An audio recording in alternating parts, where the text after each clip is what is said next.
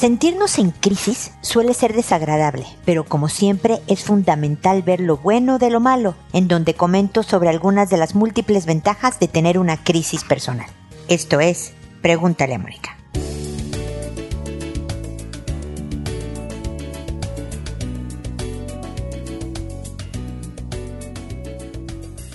Bienvenidos amigos una vez más a Pregúntale a Mónica. Soy Mónica Bulnes de Lara. Como siempre, feliz de encontrarme con ustedes en este espacio en crisis, que habla de la crisis, que tiene sus ventajas. La verdad es que es incómoda sentir que tienes un tema que no te deja tranquilo o varios temas, revisar lo que has hecho hasta ahora y hasta dónde has llegado. Generalmente sentimos que nos falta y entonces hay una sensación de insatisfacción y toda esta incomodidad no es agradable.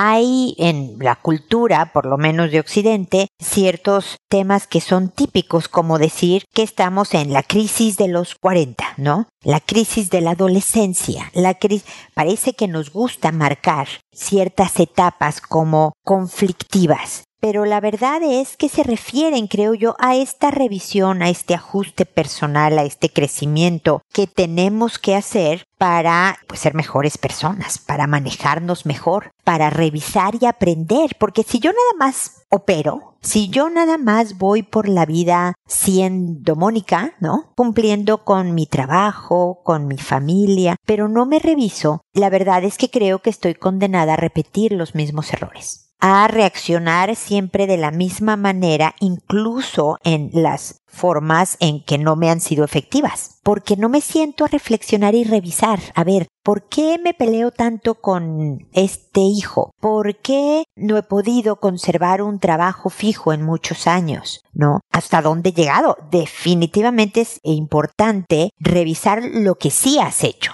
y hasta dónde has logrado tus objetivos, ¿no? Fíjate que me propuse, no sé, aprender otro idioma y ahí la llevo, o fíjate que dije que iba a tratar de viajar lo que mi economía me permitiera porque quiero conocer, no el mundo, es muy grande el mundo, pero sí muchos lugares y sí lo he estado haciendo. Entonces, el ver que sí he alcanzado es muy bueno para sentirnos capaces de lograr lo que no hemos logrado, ¿no? Si yo sé que metas chicas o grandes las he alcanzado poco a poquito, por ejemplo, hace unos días con una paciente revisábamos que ella le daba por no recoger la cocina después de comer, ¿no? Y la dejaba por varios días así medio tirada y cada vez que pasaba enfrente ah, le molestaba, pero ay, qué flojera y la dejaba y lo dejaba. Y se propuso el que no se iba a permitir esto y que iba a, si a no le dejarla impecable, por lo menos bajarle al desorden, no que no fuera tanto, sino un poco menos. Y lo he estado haciendo y tú dirías, ay, pero qué meta más chica. Pues no,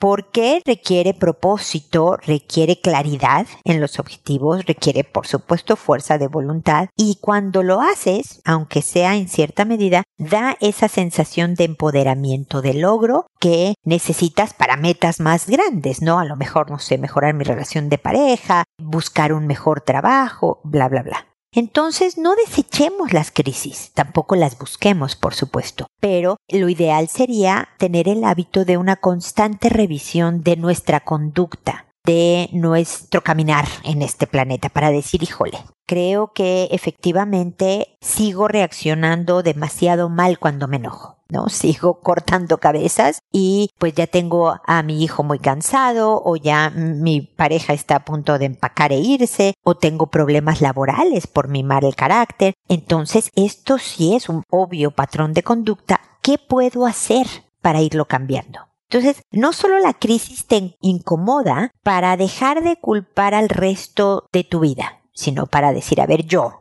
¿Yo qué he hecho? Porque si digo, mira, no he sido feliz en mi matrimonio porque él o porque ella es bla, bla, bla, bla, bla, entonces tú no tienes poder, le has dado el sentido de tu vida a otra persona y no hay nada que hacer más que vivir, ¿no? Y respirar y comer y dormir. Pero si tú dices, a ver, ¿qué puedo cambiar? Fíjate que me casé con un cocodrilo. Recuerdan que tengo un episodio y una conferencia y eso de me casé con un cocodrilo lo he usado mucho. Me casé con, con alguien difícil Ahora, ¿qué puedo hacer yo? Estamos en una crisis matrimonial, estamos en una mala época de la relación de pareja. En vez de decir ya estoy harta, ya me voy, que en unos casos esa será la única solución, yo creo que en la gran mayoría de los casos cuando estamos hablando de gente normal, que no hay violencia intrafamiliar, drogas, infidelidades y demás, es decir, a ver, yo, ¿qué puedo hacer yo para que esto mejore? Sí, voy a tener que conceder ciertas cosas, incomodarme un poco, trabajar un poco más en mí, para ver si logro que cambien algunas de nuestras dinámicas. Yo no voy a hacer de voy a cambiar yo para decirle a él que ahora él cambie. Voy a hacer esto para que ahora él también lo haga. No, yo es, a ver, yo voy a ver si cambiando yo logro modificar el paso de baile. ¿Se acuerdan que siempre digo que una relación de cualquier tipo, en particular la de pareja, es un baile, en donde ya sabemos nuestros pasos y por eso repetimos muchas veces nuestras mismas discusiones porque yo ya sé que cuando yo digo A, tú dices B, yo digo C y pam, pam, pam, pam, pam, el baile crece hasta un pleitazo. Entonces voy a cambiar mi paso de baile a ver si logro que el baile sea distinto. No que él sea distinto, sino que nuestra dinámica, la forma de funcionar. Las crisis personales tienen enormes ventajas, que pueden ir cambiando nuestra vida hacia lo que nosotros queremos vivir poco a poco. Tal vez nunca alcancemos lo perfecto, que no existe, o el ideal de nuestra mente, pero nos iremos acercando, incrementando nuestra sensación de bienestar y de felicidad. Así que ahí te deseo la mejor de las suertes en tu próxima crisis personal para que la que salga de este torbellino, el resultado de esta crisis, sea mucho mejor de donde estás ahora y sea de verdad inspirador para seguir adelante. Y bueno, con esto termino mi comentario inicial. Ahora me dispongo a responder sus consultas, que como saben lo hago por orden de llegada, que a todo mundo le cambio el nombre para conservar su anonimato, que cuando respondo y se publica ese episodio en la página, le escribo un correo a la persona que me consultó diciéndole el número del episodio, el título del mismo y el nombre que le inventé. No solo a la persona que me escribe le cambio el nombre, sino a todos los personajes de su mensaje en donde ella haya mencionado un nombre. Me tardo por razones de trabajo y cantidad de número de eh, personas que me escriben y porque también tengo familia y vida personal, no puedo, perdón, responder con la velocidad que quisiera para ustedes. Así que de verdad mil gracias por su paciencia, por su comprensión, pero siempre voy a responder. No me importa que ustedes ya lo hayan resuelto, el caso que fuera. Quiero ver si con mis comentarios aporto algo que no hubieran considerado, que no hubieran hecho o que confirma lo que ustedes hicieron o dijeron y que de alguna manera sirva en el caso del que, cual me escribieron. Lo hago por audio, por este podcast, eh, a través de este programa, y no les contesto directamente a su correo para llegar a más gente. No todo mundo me escribe, hay gente que solo me escucha, pero pues tienen una vida y espero que algunos de los casos que comentamos aquí, o por lo menos los principios que se manejan en mi respuesta y comentarios, funcionen como fundamento para su propio caso y les sea útil a esa persona. Así que bueno, esas son las reglas del juego y el día de hoy empiezo con Yamila, que me dice, hola Mónica, quiero hacer una consulta. Tengo un primo de cuatro años que el otro día se bajó los pantalones y quiso meterle su pene en la colita a su hermano de un año y medio, de año y medio. Él estaba con el pañal igualmente. La verdad me preocupa esto. Me enteré por una amiga mía que es la niñera de ellos. Ella obviamente le dijo a la mamá de ellos y ella le dijo que era raro porque no creía que el nene los haya visto a ella y al padre de los nenes teniendo relaciones. Pero igualmente no se volvió a hablar del tema y entre palabras como que le pidió que no dijera nada de esto que pasó a la familia porque iban a empezar a hablar pavadas. La verdad es que me preocupa porque quedó todo ahí y no sé si es una conducta normal de un nene de cuatro años o si pudo haberle pasado algo que no sepamos. Es un nene que se porta muy mal y que hace un tiempo comenzó a tener problemas para hablar, a veces tartamudea. Pero bueno, no sé si tendrá que ver con algo, pero le cuento por si las dudas. Agradezco toda la información que puedas brindarme. Muchas gracias. Yamila, gracias por tu consulta. A ver, el tartamudeo tiene una relación, generalmente empiezan a tartamudear las personas que lo hacen entre los 4 y los 5 años. Es un tema de ansiedad provocada por algo en la convivencia familiar. Podría tener relación con esto porque a los 4 años es una etapa de autoconocimiento sexual y los niños tienen conductas en donde a lo mejor se masturban, por ejemplo, o le bajan los pantalones a una niña para ver si sus partes coinciden con las de ellos, cositas así. Pero lo que hizo tu primo es una conducta muy explícita de adultos, lo cual no corresponde a la etapa. ¿Ok? Aquí, pues sí, algo está pasando, pero la verdad es que no sabemos que todo haya quedado ahí todo quedó ahí con la niñera de los niños, o sea, tu amiga, pero no sabes si los papás están tomando cartas en el asunto. Yo espero que incluso si la tu amiga es niñera esté involucrada en el tema y a lo mejor tu amiga sí se puede acercar con los papás de estos pequeños y decirles, "Oigan, como esto sucedió y según lo que sé no es característico de un niño de cuatro años tener una conducta tan explícitamente sexual, está pasando algo y quisiera estar involucrada para saber cómo debo de manejarlo yo si viera alguna conducta o me preguntara algo, como que estar en, en la línea de acción para ayudar a estos pequeños. Pero definitivamente aquí sí está pasando algo que por lo menos me hace sospechar, Camila. Pero como tú eres la prima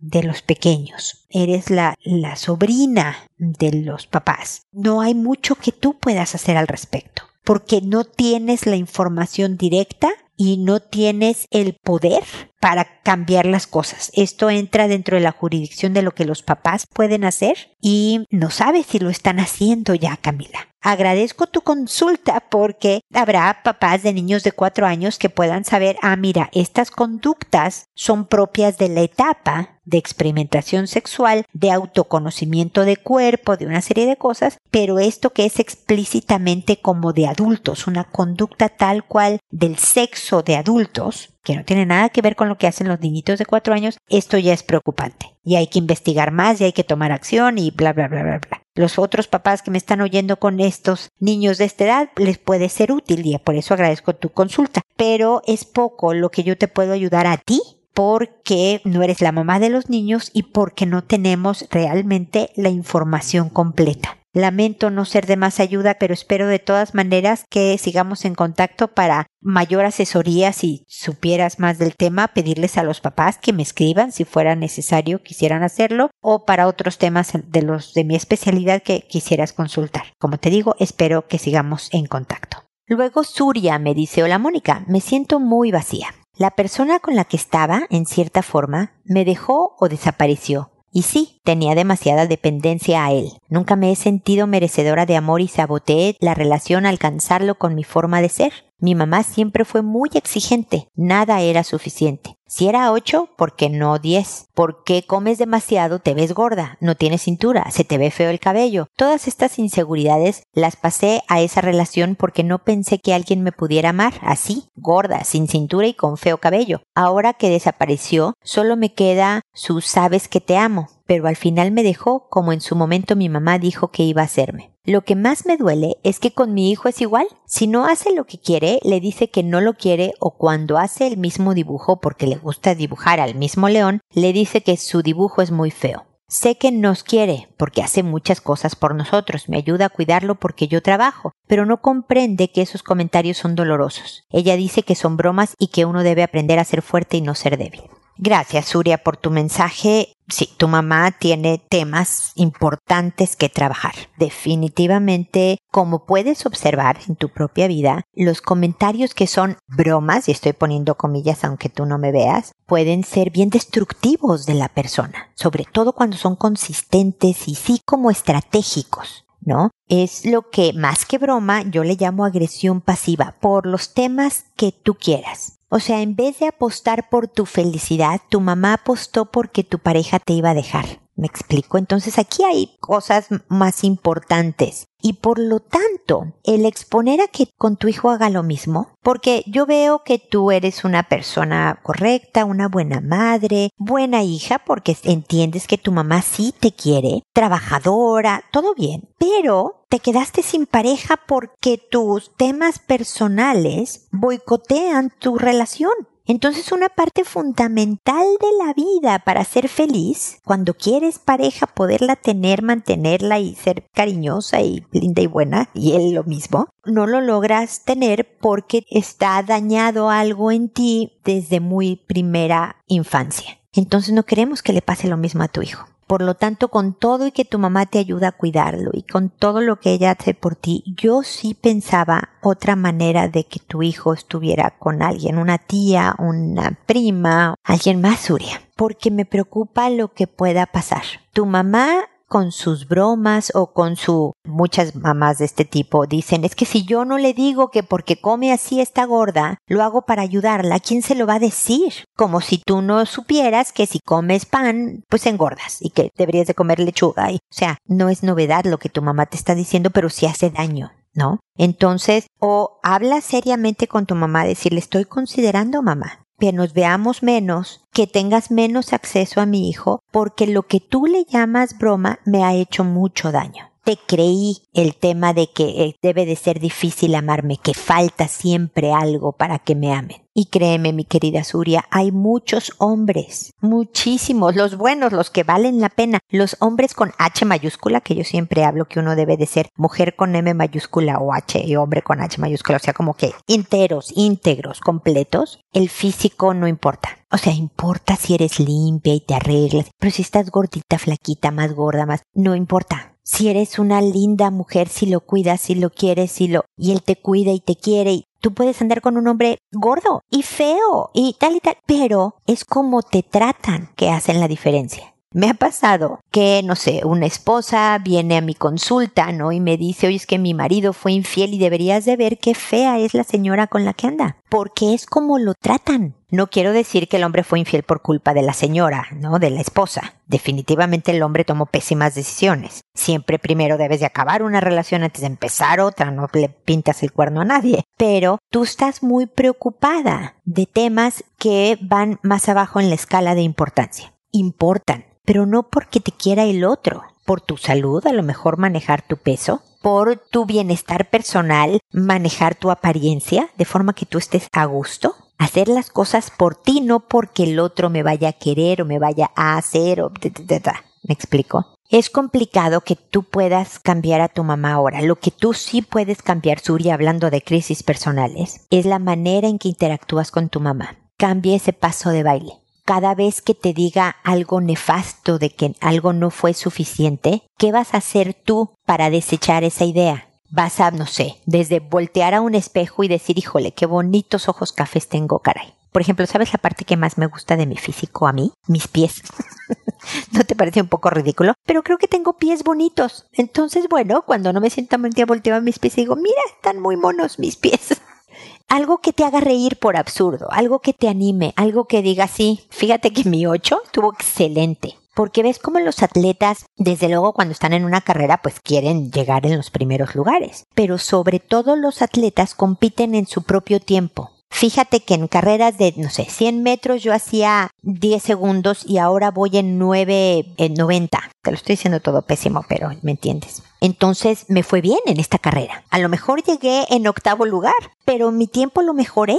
Y eso es tu enfoque, tus tiempos, tus maneras. Esto lo mejor, esto lo estoy haciendo muy bien. Mi mamá lo que dice de este tipo de cosas, de otras, óyela, lo positivo, lo que construya, escúchala y sigue su buen consejo. Pero de cosas destructivas y negativas, que tu mamá solo sea ruido de fondo, Suria. Como ya sabes, como él, cuando te quedas dormida antes se acababa la programación, ahora creo que nunca se acaba en la tele, ¿no? Pero bueno, se apaga. Y la tele se ponía como con nievecita y hacía shhh un ruido que ya ni lo oyes porque estás dormida. Bueno, así es el ruido de fondo, tu mamá en ese tipo de comentarios y rescata a tu hijo. No le permitas que nadie le hable así. Es una falta de respeto y sí tiene un daño permanente que, como sabes, va por muchos años. Así que bueno, Suri, aquí estoy. Sigamos en contacto para acompañarte en este proceso de irte fortaleciendo y no y desechar las ideas que compraste sobre ti, que no son ciertas. Compraste fraude, un mal producto. Y ahora tienes que escarbar porque adentro está el producto verdadero y es importante que tú lo identifiques y salga a la luz. ¿ok?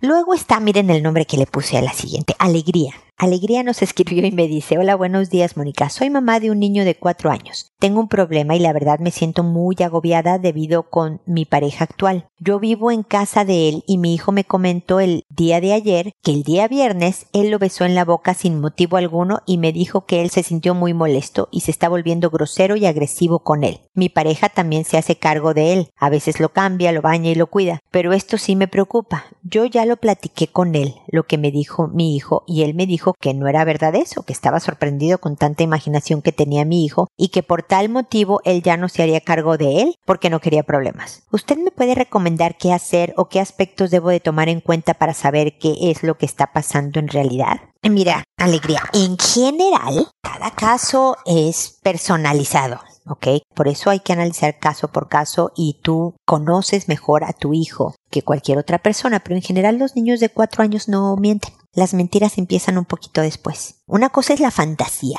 Los niños de cuatro, tres años, cinco años son muy fantasiosos, ¿no? De, fíjate que me monté mamá en un unicornio y volé por el cielo y esas no son mentiras, eso es fantasía. Pero el decir no me comí el dulce que sí me comí, eso es una mentira. Y generalmente los de cuatro no mienten. Entonces yo le creería, yo le creería a mi hijo. No, no conozco a tu pareja tampoco y sé que puedo estar levantando un falso alegría, pero en ese tipo de casos yo suelo querer pecar de exagerada.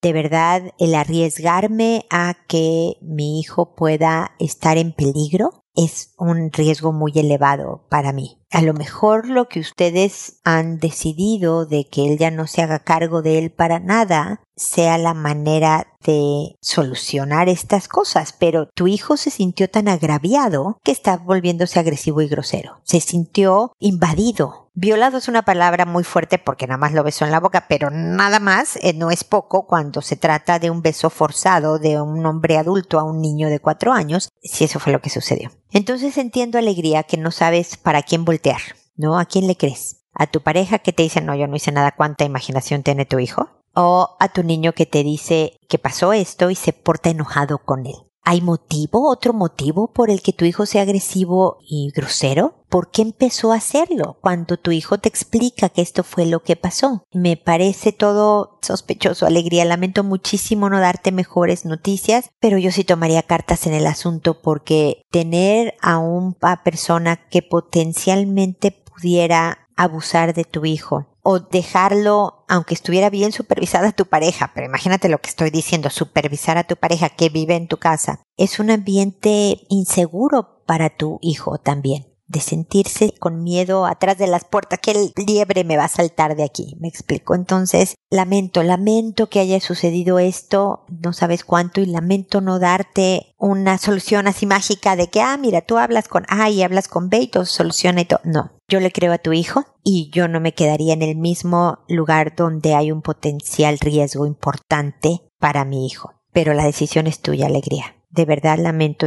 decirte lo que te estoy diciendo, pero creo que es lo que debo decirte. Espero que sigamos en contacto de todas maneras. Bianca me dice ahora, hola Mónica, he sufrido ataques de pánico desde hace unos tres años y es lo más horrible. Taquicardias, no siempre, dolor de cabeza, dolores de estómago, muchas ganas de hacer pipí, hormigueos, temblores, pensamientos negativos y angustia. Últimamente me dan a diario y quiero saber qué especialista sería mejor para mí consultar o qué hacer para mí consultar o qué hacer. Y realmente qué ayuda. Me han pasado en varias ocasiones sin razón alguna o con razones de estrés y mucho trabajo, etc. Entonces me cuesta distinguir qué es lo que me las provoca. Muchas gracias. Mira, yo sí llevaba una libreta de anotaciones, ¿eh? Para ver medio en la mañana, estaba en ayunas, medio en la tarde y puntos que pudieran ser claves de, no sé, hace un mes mi perrito se rompió la pata y he estado triste y tensa por eso. Este, hay mucha presión en el trabajo, mi mamá se enfermó, eh, lo que sea, para tratar de encontrar patrones. Tienes razón, los ataques de pánico, Bianca, son asquerosos, es lo más horrible, sientes que te mueres. Y los medicamentos ayudan a mitigar un poco estas angustias, esta ansiedad. Yo creo, creo, no te conozco, Bianca, obviamente, que debes de ser una persona con personalidad ansiosa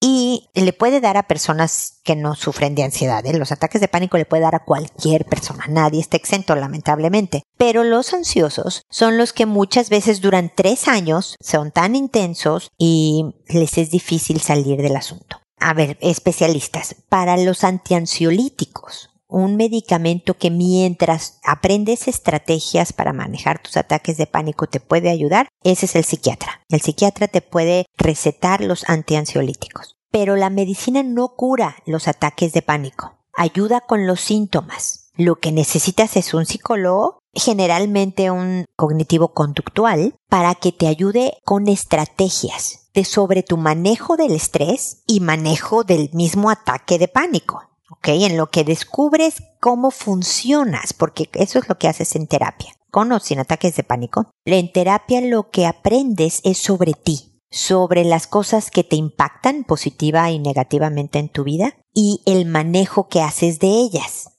Y una vez entendiendo cómo funcionas, por eso es la parte cognitiva, la parte conductual es las estrategias concretas de a ver cómo voy a manejar diferente mi estrés y cómo voy a manejar los ataques de pánico para frenarlos, para que no lleguen a lo máximo que yo sienta que me estoy muriendo.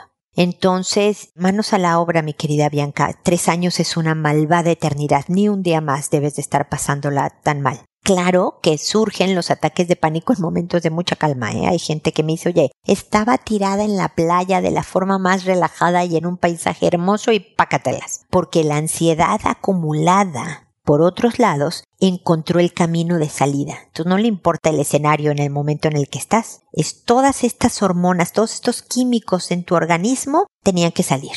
Y generalmente cuando estás relajada, así como que dejas esa puerta abierta, ¿no? No estás preocupada de nada, entonces todo está abierto y tranquilo y ¡buah! se cuela por ahí la salida de la ansiedad. Así que tiene solución. La buena noticia, mi querida Bianca, me gusta dar buenas noticias entre tantas malas de repente, es que tiene solución. Va a llegar un día, Bianca, si, si de verdad trabajas bien con los especialistas adecuados, en que esta malvada pesadilla de los ataques de pánico haya pasado y no te acuerdes casi de ella. Yo tuve un año, un año nefasto de ataques de pánico como a los 25, 26 años, no me acuerdo bien cuándo y desde entonces no han vuelto a suceder. Y tengo 56. Sí, dije mi edad, entérense todos. o sea que ya llevo un buen rato sin volverlas a sufrir, porque aprendes y tu cerebro aprende y tu organismo reacciona distinto. Así que vas a estar mejor, Bianca. Ánimo, fuerza que se puede, ¿ok? Espero de verdad que sigamos en contacto. Celerina, por otro lado, me dice, hola Mónica, necesito ayuda. No sé qué es lo mejor en mi caso, pero sé que algo debo de hacer. El día de hoy ocurrió algo en mi casa que me desorienta demasiado. Estábamos en la sala viendo televisión mientras mis hijos pequeños de 3 y 4 años jugaban. Y en eso el de 4 le dice al de 3. Dionisio me agarró mi cola y me la chupó. En ese momento yo le hablé y le pregunté qué había dicho y me lo repitió. Le pregunté si me podía decir cómo pasó y solo me dijo así, me agarró y me hizo. Él no habla tanto, entonces no supe si tal vez me trataba de decir otra cosa. Le pregunté cuándo pasó y me dijo que temprano, y entonces le pregunté a mi hijo de 10 años, Dionisio, si sabía qué había pasado. Dijo que no. Le pregunté si escuchó lo que dijo su hermano y me dijo que sí. Le pregunté si sabía por qué su hermano dijo eso y me dijo que no sabía, que él no había hecho nada. Le dije que le creía, que si sabía por qué su hermano pudo pensar algo así, me dijo que no. Después platiqué con él nuevamente de que el cuerpo de las personas es algo que no se toca y que tampoco debemos dejar que nos toquen. Le pregunté si sabía si alguien había tocado alguna vez a su hermano y dijo que no. Le pregunté si alguna vez alguien lo había tocado y dijo que no. Le expliqué por qué está mal que alguien nos toque o tocar a alguien y hasta ahí llegó todo pero ahora no me siento segura. No sé qué hacer. Aconséjeme, por favor. No sé si debería llevarlos con un profesional o qué puedo hacer. Mira, Celerina, yo siendo psicóloga, lo que te digo es que primero trates de hacer el remedio casero. ¿no? Ya cuando sientes que no tienes las herramientas o que la conducta persiste o que se te está saliendo el tema de las manos, ve con un especialista, ¿ok? Pero Dionisio está en la pubertad preadolescente, hay hormonas, curiosidades, puede tener acceso a información, tú me oíste decirlo antes en otras consultas, es importante ver de dónde está agarrando información, ¿no? Si ve YouTube, si hay una configuración de protección, si ve otras cosas, ¿no? El acceso a información y, y las convivencias que hace tu hijo de 10 años. Como también oíste, el control de impulsos viene mucho más tarde. Y los hermanos pequeños que hablan mal pueden no acusar.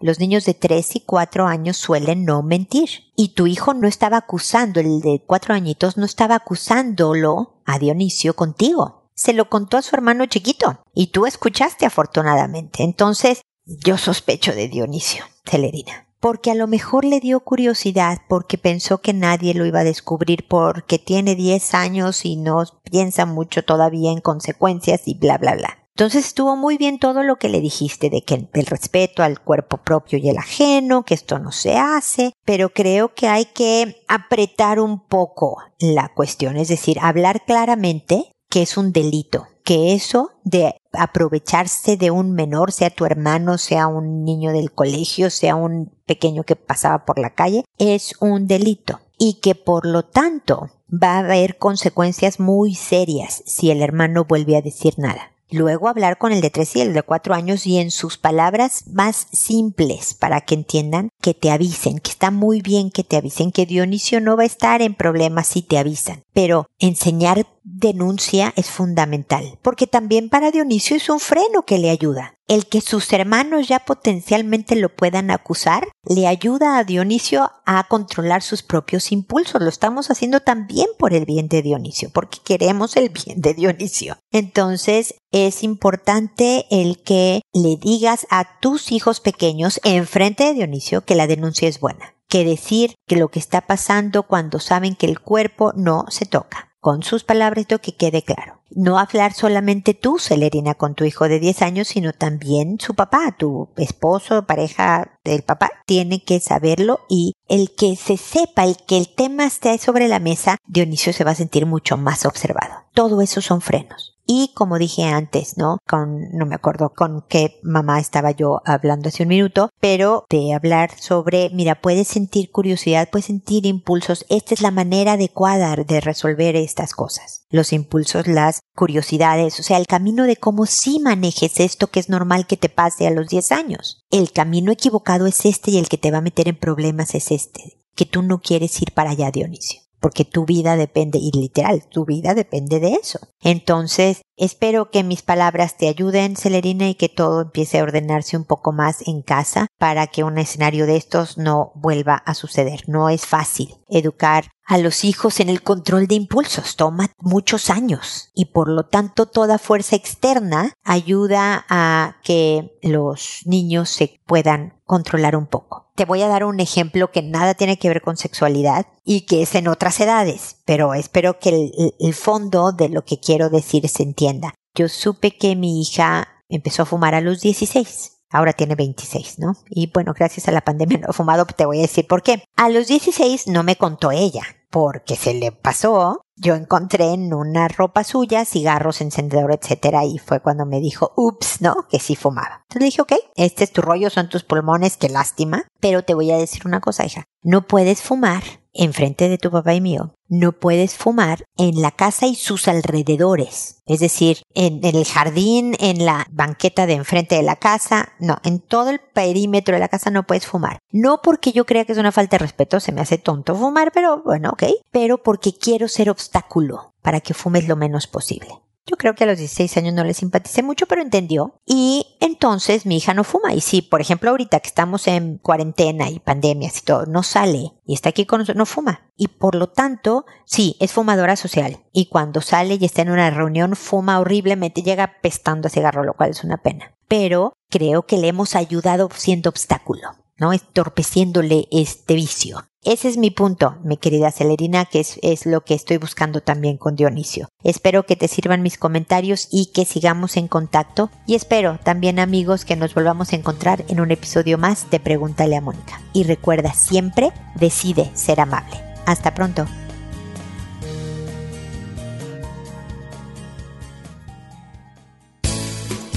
¿Problemas en tus relaciones? No te preocupes, manda tu caso, juntos encontraremos la solución.